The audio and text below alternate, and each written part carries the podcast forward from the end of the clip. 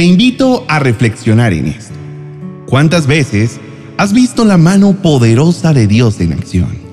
Si en tu memoria existen recuerdos de las manifestaciones del poder del Espíritu Santo, es porque alguna vez experimentaste el agobio y la fatiga.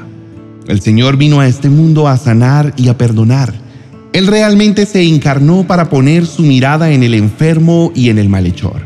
Los sanos ya viven en libertad y su camino está lleno del bienestar de Dios. Pero los grandes prodigios del Padre y el poder de su infinito amor solo los puede identificar alguien que experimentó el cautiverio.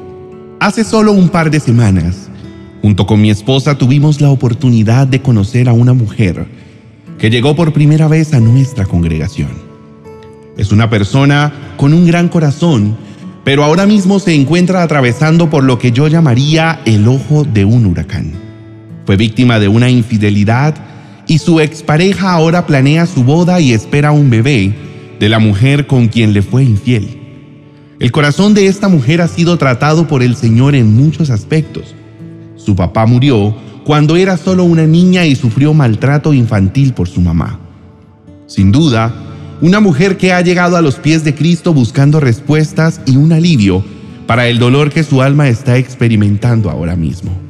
Así como esta mujer, hay personas que también llegaron a la casa del Señor con el anhelo de encontrar paz para sus corazones y que sienten que el peso de la aflicción de este mundo está siendo más de lo que pueden cargar, ya sea porque los han traicionado o bien porque han pecado de tal manera que las consecuencias están siendo insoportables.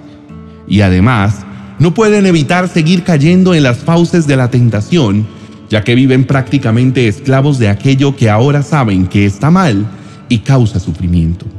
¿Cómo no sentir angustia cuando sabes que has caminado en sendas de pecado por tanto tiempo y que aparte de todo ahora no eres capaz de dejar de pecar, aun cuando es lo que más anhelas?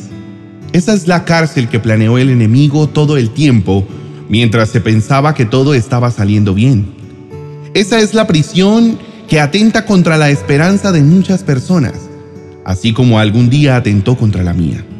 Sin embargo, Dios Padre trae su palabra contundente hoy a nuestras vidas, así como de seguro la está poniendo en el corazón de aquella mujer de nuestra iglesia el día que pudimos conversar pude decirle que, debido a haber aceptado volver al refugio del Señor, Él revelaría un propósito de liderazgo grande con ella. Es decir, que papá no solo iba a restaurar su bienestar, sino que la iba a renovar. Y renovar no es solo volver a estar como estaba antes de sufrir. La renovación es estar aún mejor, como nueva en la verdadera versión que Dios diseñó para ella al cumplir su voluntad. Quizás hoy te sientes cautivo porque has tenido que regresar a lugares de los que habías salido antes y a los cuales pensaste que nunca más volverías de nuevo. Seguramente hoy vienes aquí porque estás desconsolado y quieres nuevamente clamar a Dios preguntando, Señor, ¿cuándo vendrás a consolarme? Siento que mis días se consumen intentando guardar y mantener la esperanza, pero los días se hacen largos y la mente no me ayuda. Querido amigo, ¿sabes que te entiendo? ¿Crees que la promesa nunca se cumplirá? Hoy vengo para decirte que sí se cumplirá. Dios es un caballero de palabra que nunca miente. Puede ser que tus fuerzas se están acabando, que tus ilusiones estén vacías, que tu esperanza se haya debilitado, pero Dios sigue firme. Dios sigue fiel, sigue sentado en su trono y su palabra sigue vigente. Él estará de pie en lucha hasta que tus manos reciban lo que ha prometido.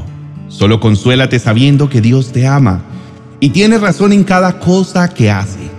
Y decide acudir a su refugio porque Él te protegerá y no solo eso. Hoy te dice que te dará una bendición tan grande que será del tamaño del doble de lo que has tenido que sufrir.